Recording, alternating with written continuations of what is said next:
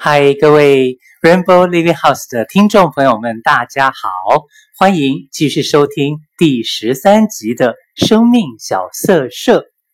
那今天的来宾是谁呢？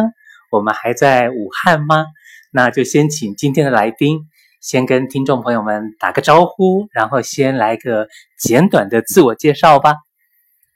大家好，我是这边武汉的一位呃同同情的一个志愿者，叫。叫老姐姐，咱们就这样叫叫我老姐姐，就这样就可以，大家这样叫就可以了。嗯嗯嗯。然后，呃，今天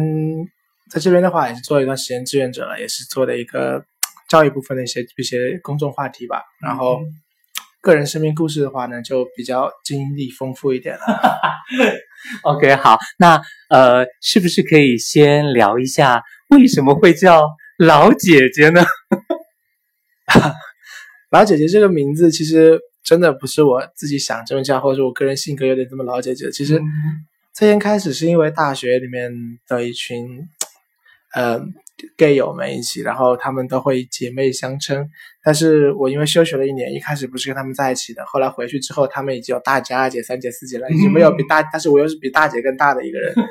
所以就没有办法。就编出另外一个编号，就取到了老姐姐，嗯、然后最后还老死不活的把那个给我起这个外号的人带到了带带到了我们这样的一个同志中心，所以就把这个外号带到了同志中心，嗯、然后就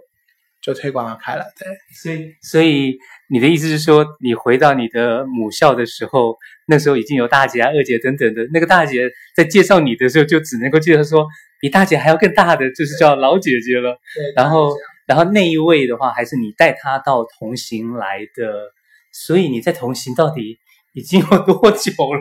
我跟他其实是一起来的哦，但是但是作为志愿者的分身是一起来的。但是如果说从接触同行的话，是从很早以前，嗯、我当时因为同行的当时的那个活动还什么，一般的周末，然后我当时是在大一大二的时候吧，就可能是好几年前了，一二年的时候吧，可能，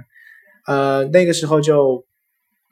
呃，因为是周末，周末又有都是，所以我就没有一般都没有办法来参加同行的活动，嗯、所以我们经常只是在线上要接触同行，同学的群、同行的 QQ 群以及所以及所谓的其他的一些方面的微博什么的，我就是众多水军之一，反正很灌水，灌很多那种人。对，OK，好，所以一二年大一大二，然后就到现在，哎，我这个算术突然有点卡住了，这个老姐姐到底年纪有多老呢？二十四岁，二十四岁，对，OK，所以我可能会习惯性的就问大家说，虽然二十四岁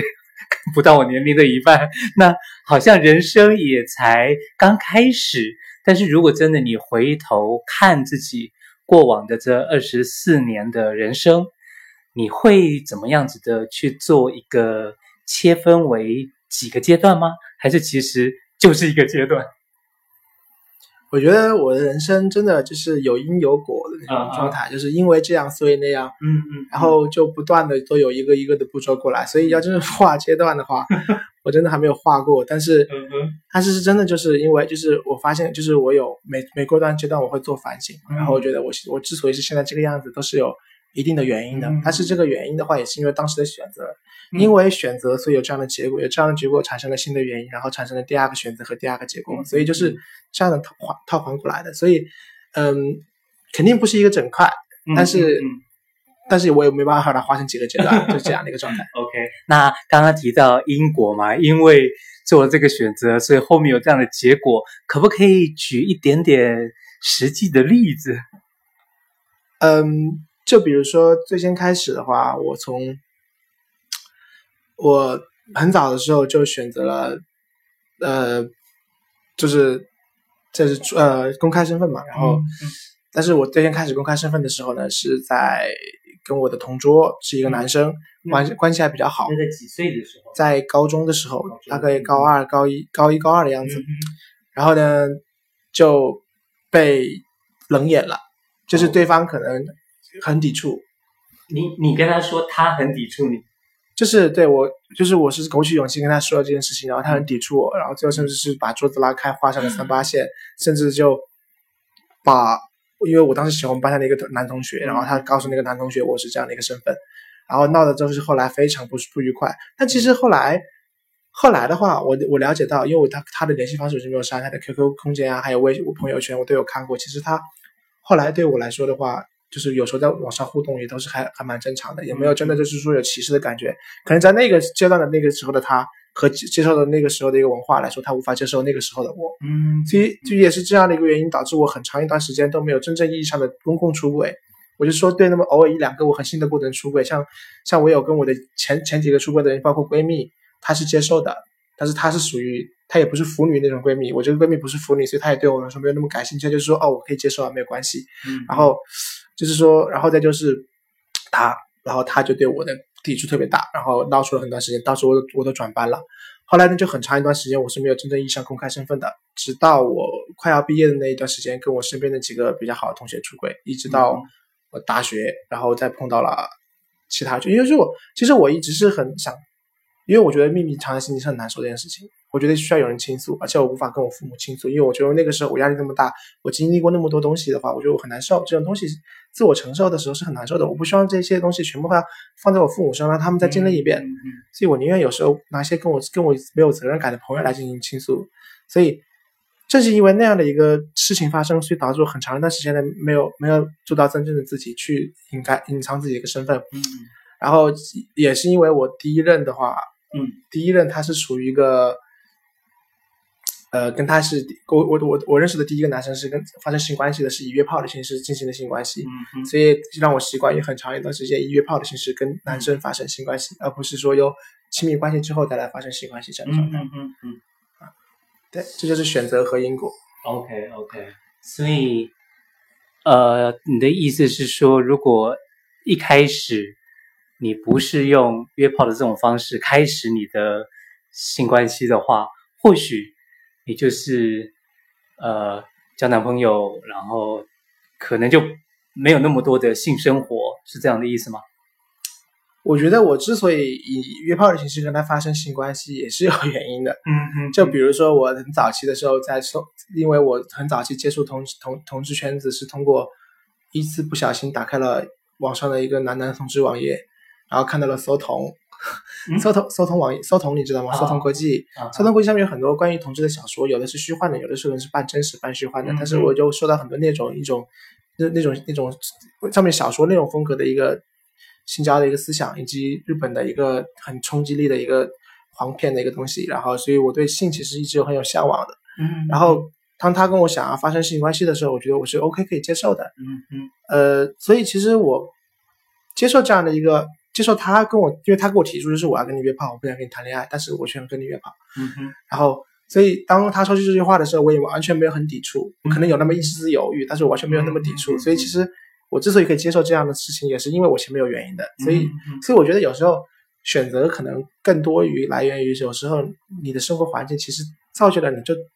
肯定会这样选。嗯嗯。或者说。你犹豫的时候，可能就偶尔有那么一两次，但真正大部分情况下，那么多选择摆在你面前，你是肯定会这么选的，嗯、因为你当你自己你想想要什么的时候，你肯定会选择自己想最想要的那个，最合适自己的那个，对吧？嗯嗯嗯，就是大家在做选择之前，到底有哪些选项，好像就会跟你更之前的人生的一些经历啊，或者说知道的东西，都还是会蛮有关联的，就对了。OK，好，那当然，可能我们刻板印象也会觉得说。年轻的时候，好像会觉得生命不要留白啊，然后要能够呃尽量的游戏人生啊，或者是说可能就没有想那么早就要让自己定下来了。那你自己会也有类似这方面的感觉吗？就是觉得好像还不需要定下来吗？会吗？早期的时候会有。对对对。就我第一任男朋友的话，嗯嗯，分手是因为。他想跟我安定下来，嗯、他想跟我找找一个爱人世界，就过小日子那种状态。Uh uh. 然后那时候我就特别抵触，uh. 我不知道我到底是因为不喜欢他，还是因为我很抵触这样的一个观念。我当时的想法是，我觉得，因为我一直是对演艺圈和表演还有艺术方面是很有向往的人，我是一个内心很奔放的一个人。当时他说想让我留下来过小日子的时候，我想不行，我说我以后肯定要出出去闯荡的，我是一个浪子，嗯，你要我这边留下来我受不了，嗯嗯，然后我就跟他分手了。所以那个时候是你大概几岁的时候？也是大一、大二的时候吧。大一、大二。就是我的高中之前，因为那件事情的发生是在高中之前，可能就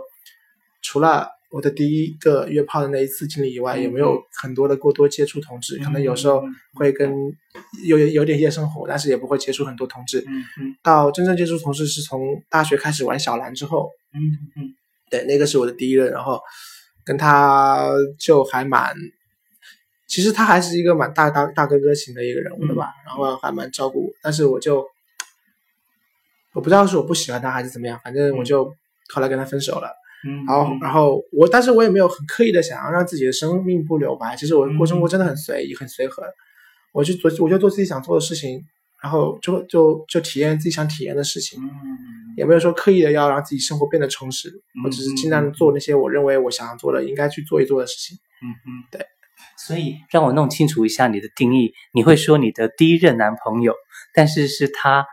会分手的原因是因为他想要定下来了，所以你的定义里面，男朋友跟定下来的那个固定的对象，这是不同的意思吗？我觉得男朋友的话，最重要的有一点就是，就是男朋友跟对象，其实我对我的交友方向有很大定位的，就是相处前、约会期、确认关系、确认关系之后就是男朋友，男朋友之后的下一步是同居。嗯，那么在迈迈出同居后，就是说大家共同决定一起生活之前，是就是都是男朋友这个阶段。嗯，男朋友阶段呢，应该是双方的一个想要做的事情比较同步吧。比如说，嗯，比如说我如如果说我是一个想要为事业奋斗到到处出去浪的一个人，或者说为事业为呃拼拼斗事业的一个人的时候。我希望你要么是支持我的状态，嗯、要么你也同样是这样的一个状态，我们可以步调一致。嗯嗯。所以说，当我如果想要出去去闯荡的时候，他是一个安居乐业在家里做小生意、做小生活的状态的话，我不是说这样不好，嗯、也许我以后也会处于这样的一个状态。但是我只是觉得，你每天就做一个这样的小生活，我我我如果在外面跑闯荡的话，我是无法陪你的，嗯、那么我就无法。跟你共同经营一段感情，嗯，因为我们在不在不在一一一页纸上面，不在一本书的一页纸上面，那、嗯、我们是没有办法一起相处的，所以这个是我觉得有问题的地方，这是我主要觉得最有问题的地方。OK，所以如果说要套异性恋的模式来说的话，男朋友就是那种男女相处的男女朋友，那男女朋友之前可能也有所谓的呃。你还可以有约会对象，我还可以有别的约会对象，然后可能一段时间之后才会确定说，好，我们就是在一起谈恋爱，我们是男女朋友的关系，可能也代表着我们不可以再另外发展别的关系。然后男女朋友的阶段之后，就会有所谓的结婚。那就你来说的话，两个人彼此是男朋友，那有点像是在谈恋爱的阶段。那如果说真的要定下来的话，成为对象，那就有点像是你们已经成立了一个家的感觉。是可以这样说吗？我觉得在男朋友之后同居这个状态，可能就是就比较像家的感觉吧，是一个互相经营的感觉。就是说，我希望以后如果说有这样的一个，就是到那一步之后的话呢，嗯、我会希望我跟我的对象两个人是，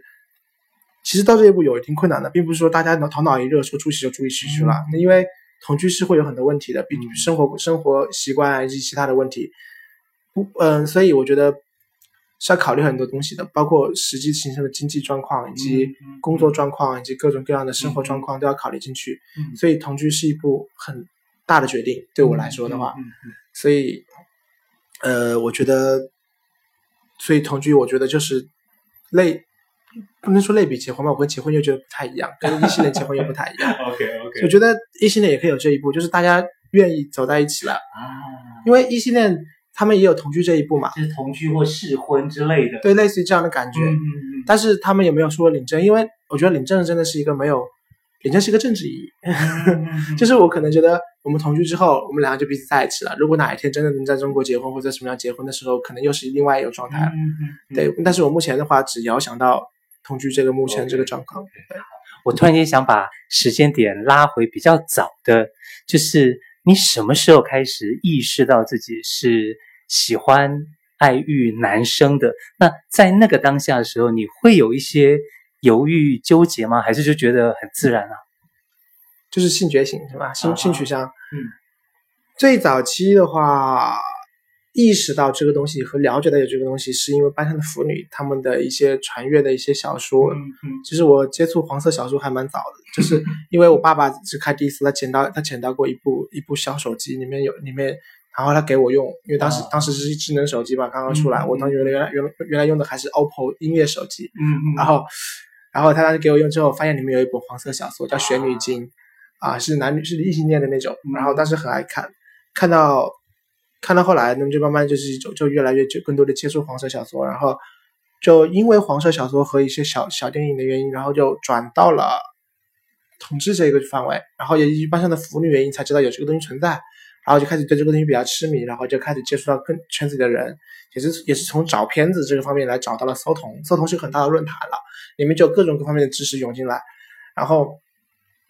然后但是回想起来的话，如果说对男生有情愫，其实很早就有了的，从小学开始应该都是有的。我觉得从记忆开始的这种状态的话，我对我的自始至终对一个男性是有有有过情愫的，但是。那个时候由于还没有掌权，谁知道是情愫还是因为缺乏父爱呢？对吧？这是不一样的东西。反正我觉得一直以来的话，这就是我的一个情愫作。呃，对对，就是这就是我发现自己是的一个状态了。所以总的说起来，好像也不太有什么纠结啊、疑惑啊、否自我否定啊等等这些的，好像也不太有。有，但是不是在那个时期有的，嗯嗯，是更后期之后有的。嗯，就是我在知道我这个东西之后，然后我那个时候。那个时候有有一个东西叫做筷子兄弟，你知道吧？啊啊！筷子兄弟当时不是筷子兄弟当时不是有一部有部电影叫《老男孩》嘛？啊啊！然后有然后我当时认识的一个圈子里面的人给我推荐《老男孩》，嗯嗯嗯。但是我我不知道那是什么片子，我也不知道筷子兄弟。我在搜《老男孩》的时候搜到的不是那部电影，搜到的是一部韩国的电影。啊！韩国的《老男孩》呢讲了一部非常伦理的片子。然后从那个那个时候我看了那部片子之后，他那个时候讲的是好像是一个。父亲跟女儿在不知情的情况下，就是发生了关系和情爱的一个关系是事情，然后我就看了很多关于韩国以及还有日本的一些伦理片，然后我就很沉迷于一些伦理片和同志的一些剧情片，因为我想知道我有，我其实我也不知道是本能还是就是刻意的，我就在找看这样的片子，我想我想通过伦理以及这样的片子里面找到我以后应该是什么状态，然后我就经常会陷入一些迷思之中，就是不自觉的，也不是说刻意的去做这样的事情，然后。直到就其实一直在一直就就以我这个身份是属于半半懂半不懂的一个状态，然后直到后来我发生了那个朋友对我很冷眼，然后过这样的一个事情之后，嗯、就有一段点点的轻生念头，但是一晃而过。然后那个时候我就想过出，因为因为既然同志接触多了，就会有出柜这个话题嘛，然后我就想着以后要不要出轨，以后出轨要不要出轨？我说我现在经历这些东西其实还蛮痛苦的，因为。也发现跟大家格格不入，以后以后以后的生活又怎么怎么样？然后我要不要把这些我所经历的情绪当让我父母再经历一遍？然后我就考虑了好久这个问题，就一直在纠结这个问题，一直到后来他对我那样的事情发生之后，我也觉得，我就觉得我这种人真的为什么会莫名其妙因为这一点别人讨厌的那么厉害？然后就有过这样纠结的事情。嗯嗯。对，其实除此之外就还好，主要还是因为对未来的迷惑吧。嗯。以及还有就是。因为别人无缘无故的讨厌我的一个时候，就是很好的关系的一个人突然讨厌我的时候的一个懊恼吧，就加这种、嗯、这两种情绪。OK，好，那我们再拉回第一任的男朋友之后，你因为第一任的时候你可能也分不清楚说到底是不想跟这个人定下来，还是说那个时间点你不想定下来。那等到了第二任的时候，或者说第几任的时候，会让你确定的想跟。哪一位哪一任定下来吗？其实最想定下来的那个状态，其实是无意间谈的一个朋友吧。嗯，其实我谈朋友都还蛮无意间的。嗯，我大学毕业，然后之后我当时是因为一个个人原因没有做到毕业设计，所以我就没有拿到毕业证。嗯，当时呢又不想延毕一年很麻烦，然后呢，然后而且而且感觉。失去了很多目人生目标，然后本来就想去参军，然后捞一笔钱回来做生意，然后没有参没有去成，就是因为在参军前夕遇到了我前任，就是我上一任，然后感两个人很很很合，然后他把我强行留了下来，嗯，然后也跟他处了一段时间，那段时间是真的两个人在一起，真正意义上的两个人在同时在一起展展望未来的蓝图，嗯，两个人在想以后要干嘛，然后以后会什么样的一个生活概念。那个时候是我最想安定下来的一个时候。嗯，其实我从小到大是没有一个家的概念的，我是被放养长大的孩子，就是野孩子。所以，当真的有一个人给我一个家的概念这个东西注注入到我的脑子里去的时候，我觉得我还是蛮想要的。嗯，呃，所以，所以那因为那个时候我其实也是属于玩玩夜练的状态，我去去部队其实也是因为我想想静静心，嗯，所以那个时候正好是属于我已经已经不想再野了，然后想要安定下来做点事情，然后正好遇上了这样的一个人，给了我这样的一段经经历感情，所以我觉得从上一段开始我就有点想要做一个稍微安定一点的一个感情状态，嗯嗯，就不是那么开放或者说呃前卫或者说是自由。就想做一个稍微束缚式的一种感情状态，嗯嗯嗯，就不想让自己像火一样烧了，可能想停一停。对，OK。那像我们常常有时候会，就像你说的，我们可能会搞不清楚，我到底是喜欢这个人，还是喜欢上跟他的这段干这段关系这段感情。那以第二任来说的话，你已经弄得比较清楚了吗？就对我前任来说是吗？对对对。呃，我觉得喜欢一个人和喜欢一个感情，这是没有必要去分得那么清楚的东西，因为感情其实是个蛮抽象的东西，它也不是说复杂，还是个很抽象的东西。嗯，你对一个人产生情愫，然后发现两个人情投意合，然后再发现两个人有都还蛮想跟对方在一起处的时候就处啊。嗯，处到一起之后，如果说什么问题，再慢慢磨合啊，实在磨合不了，双方都无法妥协，那就只有分手啊。嗯，这就是一个很无奈的东西，真的就像莫文蔚说的那句话一样，感情就是一个人挣脱了另外一个人去捡。嗯，这就是分手之后的事情。嗯，一个人想要逃离这段感情，另外一个人想要去把它挽回来，所以，嗯、呃，感情有时候在一起，真的就是因为头脑发热，或者说情愫在一起了，或者说真的有那种日久生情的状态。但是凡是要到确认关系这一步，其实都是一次头脑发热。嗯嗯嗯，也不是说后期，因为你因为因为每个人都是要头脑发热这一次的。然后，所以你到底是对他这个人感情发热，还是对他的这段他给你的感觉头脑发热，都是一样的意思。Okay, okay. 总而言之，就是要对一个人怦然心动，小鹿乱撞，要有那种那种原始的那种冲动的感觉，差不多是这样吧。OK，那呃，方便分享，就是说，那跟前任。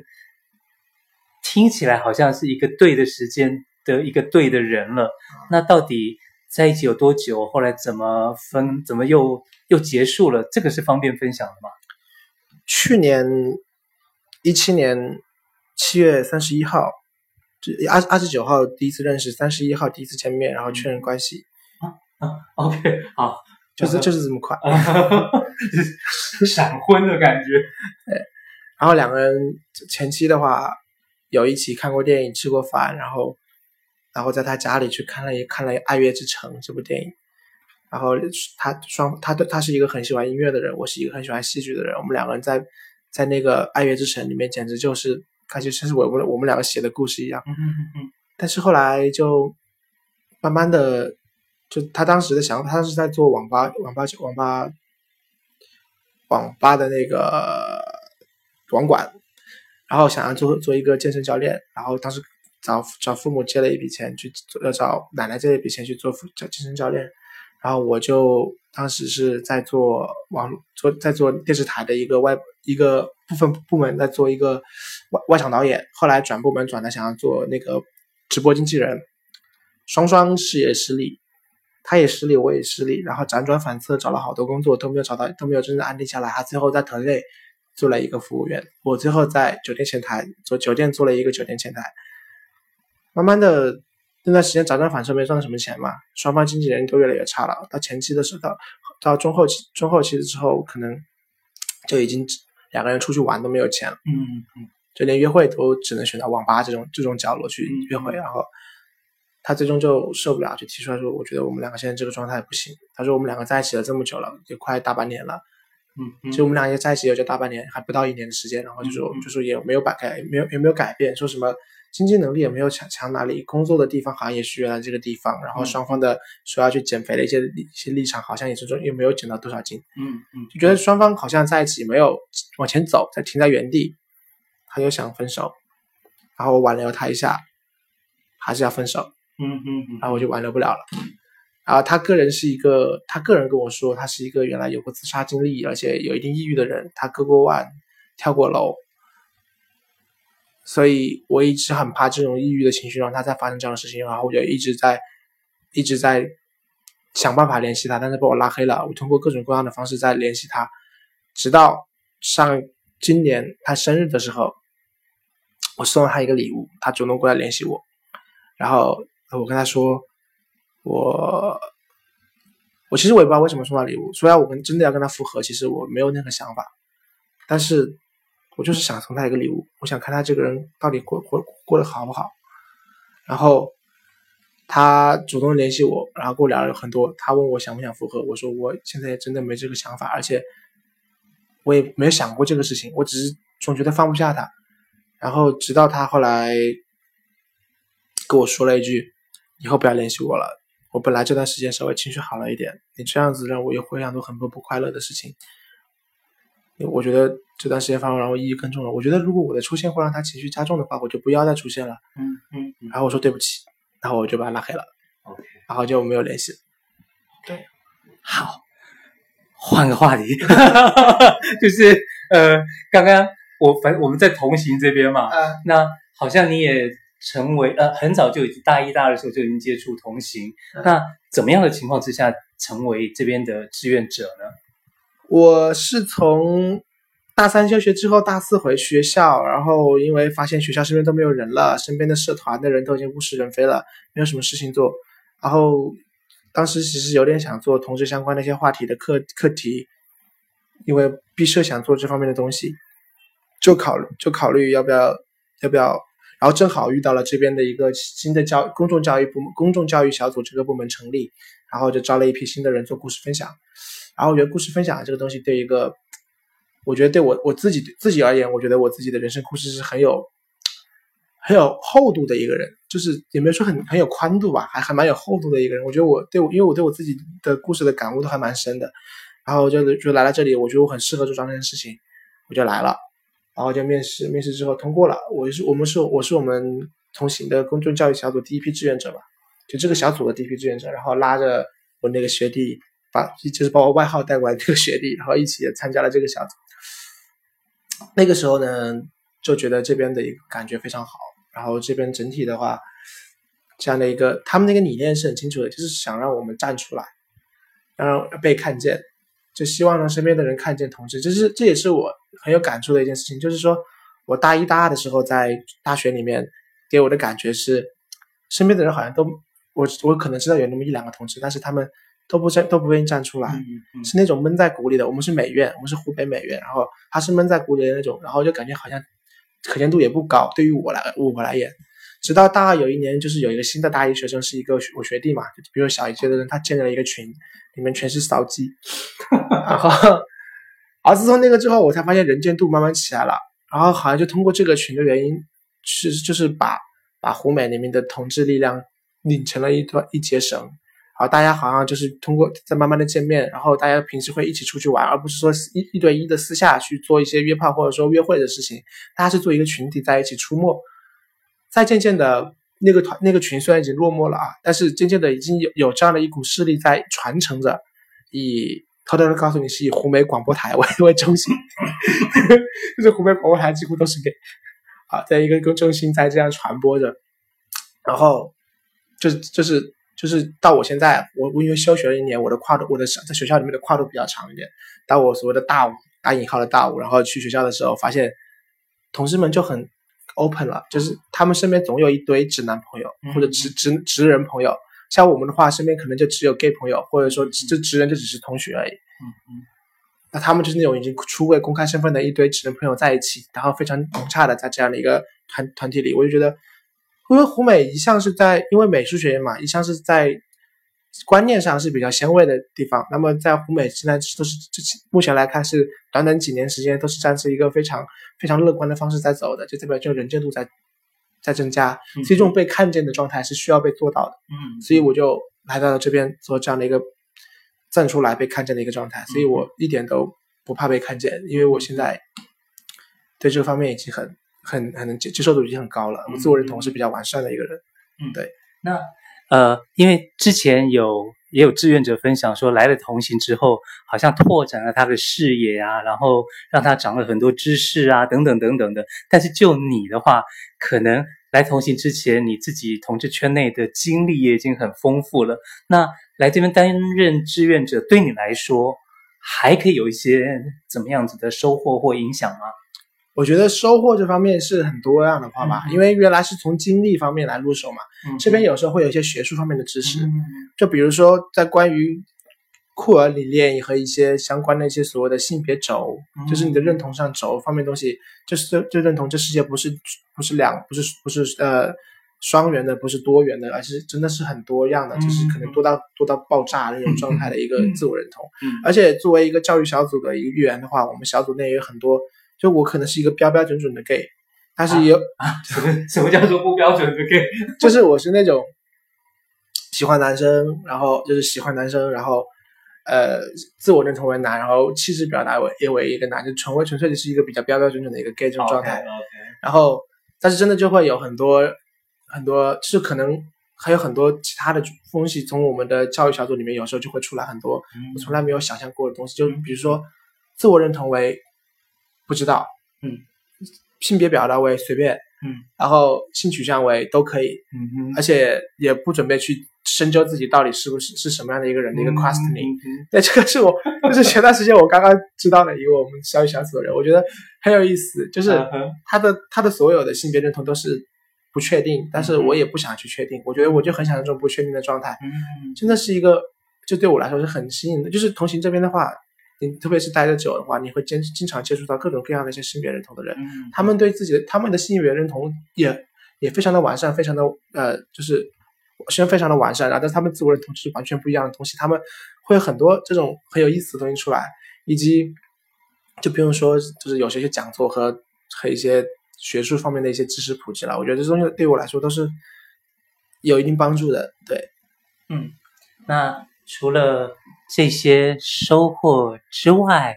是不是也有一些比较特别的收获呢？你这什么？呃，感情方面啊，感情方面就有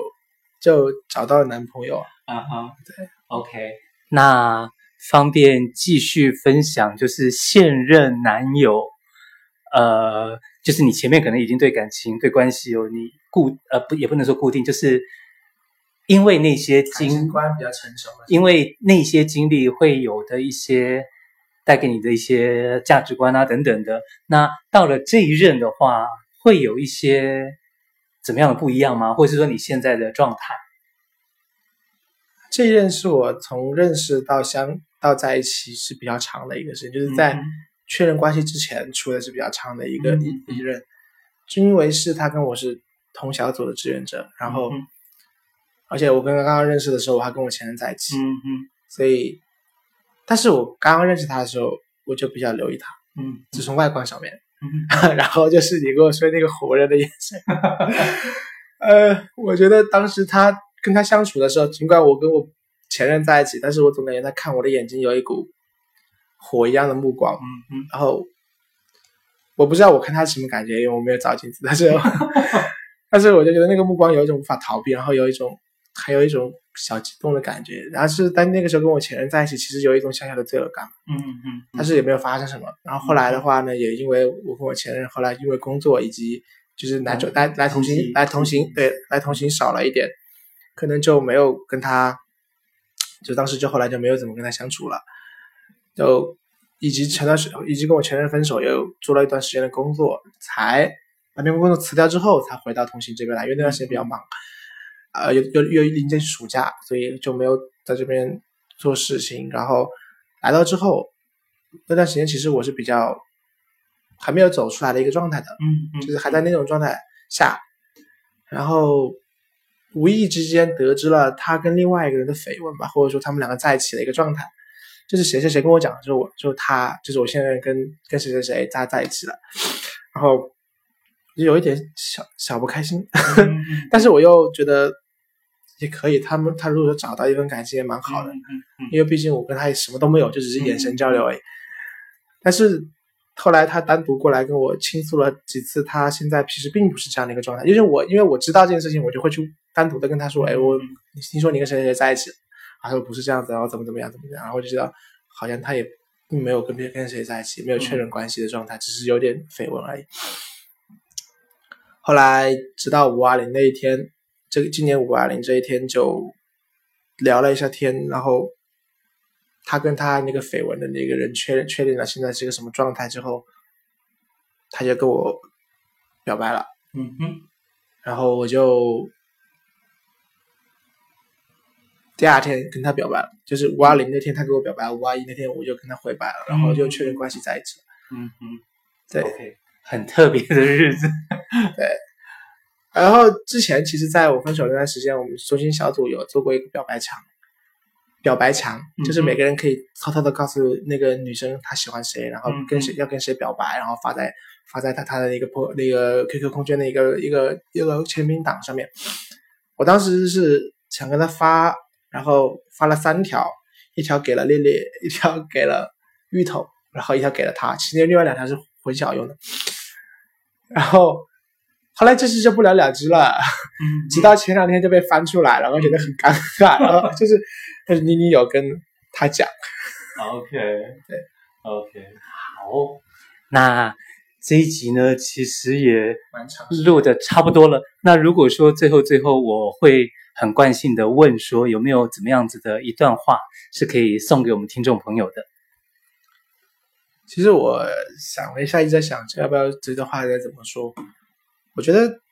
其实有时候我我作为一个无人管教，就是野孩子长大，做什么事情都是因为朋友以及老师有些惯着这些社会思想，长到现在的人，我做事是很没有家教、没有随意的一个人，所以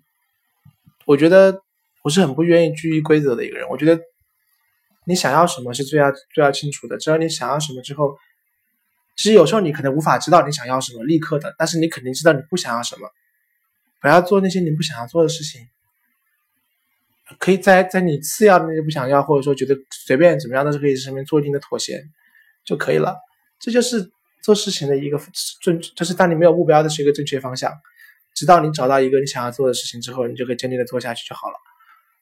呃，我一向是一个没有有有梦想但是没有目标的人，就是我知道我有一个天高天一样高的梦想在那里，但是我不知道该从哪几个目标点来走过去，没有小目标也没有大目标，直到渐渐因为真正步入社会之后，一些其他的事情开始慢慢的有一定目标了，所以我觉得，人生经历真是一段一段的，你要其实没有目标没有关系，你这是。你不要做那些你不想要做的事情就可以了。对，这个在老姐姐的祝福声当中呢，我们就要跟我们的听众朋友们说拜拜喽，再见。